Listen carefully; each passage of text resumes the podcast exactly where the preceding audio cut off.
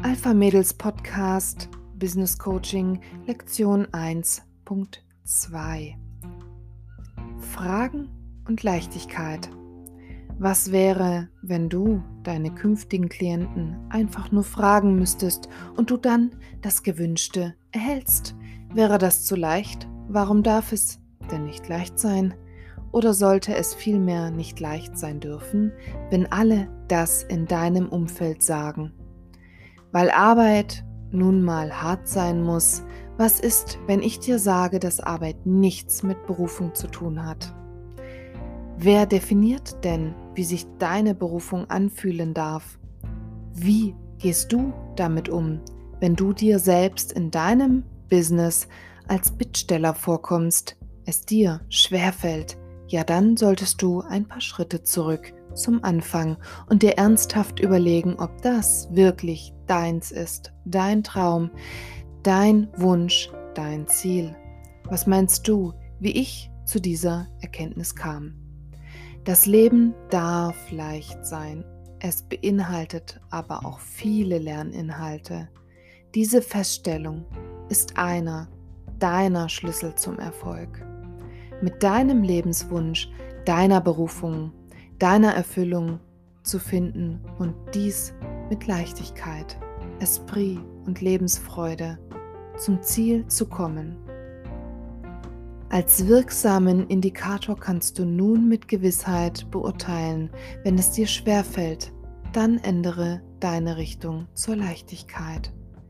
Viele trauen sich jedoch nicht, ihre Klienten einfach zu fragen, aus Angst abgelehnt zu werden, das ist falsch. Schließlich muss man sich selbst die Frage stellen, ist das, was ich tue, für mich tragfähig? Wie stehe ich dazu? Wie stehe ich zu mir, zu meinem Business? Fühle ich mich selbst schlecht, wenn ich potenzielle Klienten frage nach mehr Empfehlungen, nach einer größeren Reichweite oder einfach schlichtweg nach Unterstützung? Dann ergründe das Warum.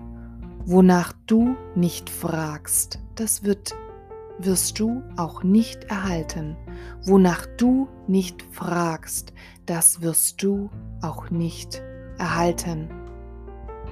Hast du einen Leitfaden oder einen Plan, anhand dem du Fragen abhandeln kannst im Gespräch, fällt dir das Verhandeln oder das Sprechen schwer, welche Kommunikationsarten gibt es überhaupt? Was kann dich wirksam unterstützen? Reicht es, wenn du eine Art Baukastensystem hast, mit dem du zu deinem Ziel kommst, oder benötigt es ein Stimmtraining oder Sicherheit in der Präsentation? Welche Fragen sind richtig und welche sollte man lieber nicht stellen? Wann ist der richtige Zeitpunkt, um Fragen zu stellen? Wo ist der richtige Ort, um zu fragen? Möchten Sie diese Reise mit mir gehen? Ich möchte Ihnen gerne helfen, Sie unterstützen, Sie an der Hand nehmen, Ihnen meine Hand reichen. Das wären zum Beispiel Fragen, die du stellen könntest. Sollte man seine Klienten darüber informieren, dass nun ein paar Fragen nötig sind? Ja, aber sicher, denn die Erwartungshaltung verändert sich und dein Klient fühlt sich nicht mehr ausgefragt.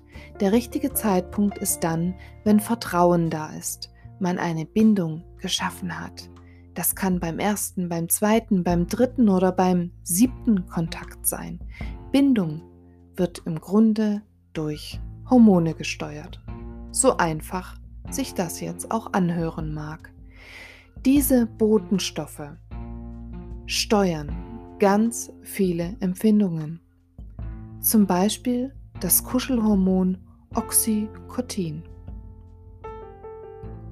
ist zum Beispiel eines dieser Botenstoffe. Es beeinflusst, wie gut ein Mensch außerhalb von Paarbeziehungen mit anderen agiert. Ein weiterer Indikator ist zum Beispiel die 72-Stunden-Regel.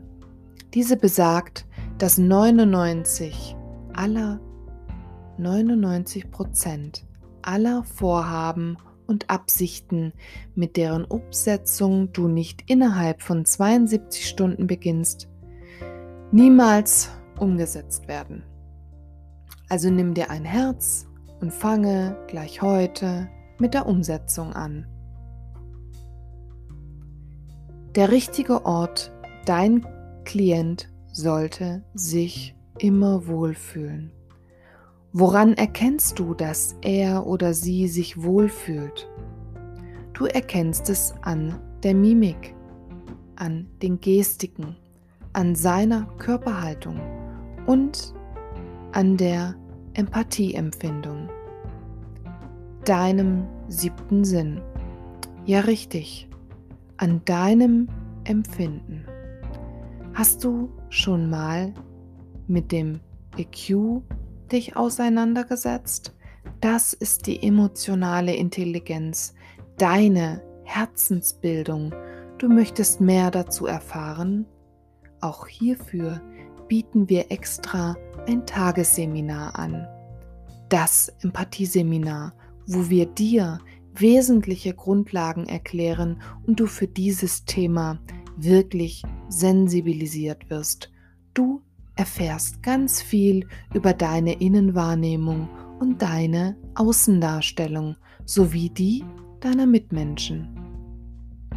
Und was wünschst du dir im Umkehrschluss von deinen Klienten? Wann spürst du, dass es der richtige Klient ist? Gibt es auch falsche Klienten? Sollte man denn nicht jeden Klienten versorgen und umsorgen? Wie wirke ich auf meine Klienten? Wie ziehe ich magisch den für mich richtigen Klienten an? Auch dies ist ein Bestandteil unseres Empathieseminars. Hast du für deine Klienten schon ein Infogespräch oder eine Schnupperstunde kreiert? Wie konsequent und kontinuierlich gehst du auf deine Klienten zu? Steht dieser Punkt fix in deinem Kalender? Wie oft fragst du? Wie oft inserierst du? Je öfter du nach Klienten fragst, je öfter du nach mehr Klienten fragst, mehr Termine, mehr Empfehlungen, desto wahrscheinlicher ist dein Erfolg. Im Prinzip befinden wir uns nun in der Mathematik und der statistischen Erhebung und Umsetzung. Demnach ist Erfolg und das mit deiner Berufung und absoluter Leichtigkeit berechenbar. Wahnsinn, oder? Es gilt, alles zu notieren. Alle Ergebnisse müssen schriftlich fixiert werden, um sie auch später auswerten zu können. Wann sind deine Klienten online? Auf welche Beiträge wurde reagiert? Welche Fragen brachten Erfolge? Welche Handlungen führten zum Ziel? Was genau hast du gesagt oder getan, damit sich dein Erfolg einstellte? Wie kannst du das ein Stück weit auch automatisieren? Wie ist es für dich multiplizierbar? Multiplikatoren und den richtigen Weg des Erhaltens findest du in einer unserer nächsten Lektionen. Was ich dir auch ans Herz legen kann, ist eines unserer neuen Workshops. Rituale, die deinen Erfolg garantieren. Es gibt keinen Weg zum Glück. Glücklich sein ist der Weg. Buddha.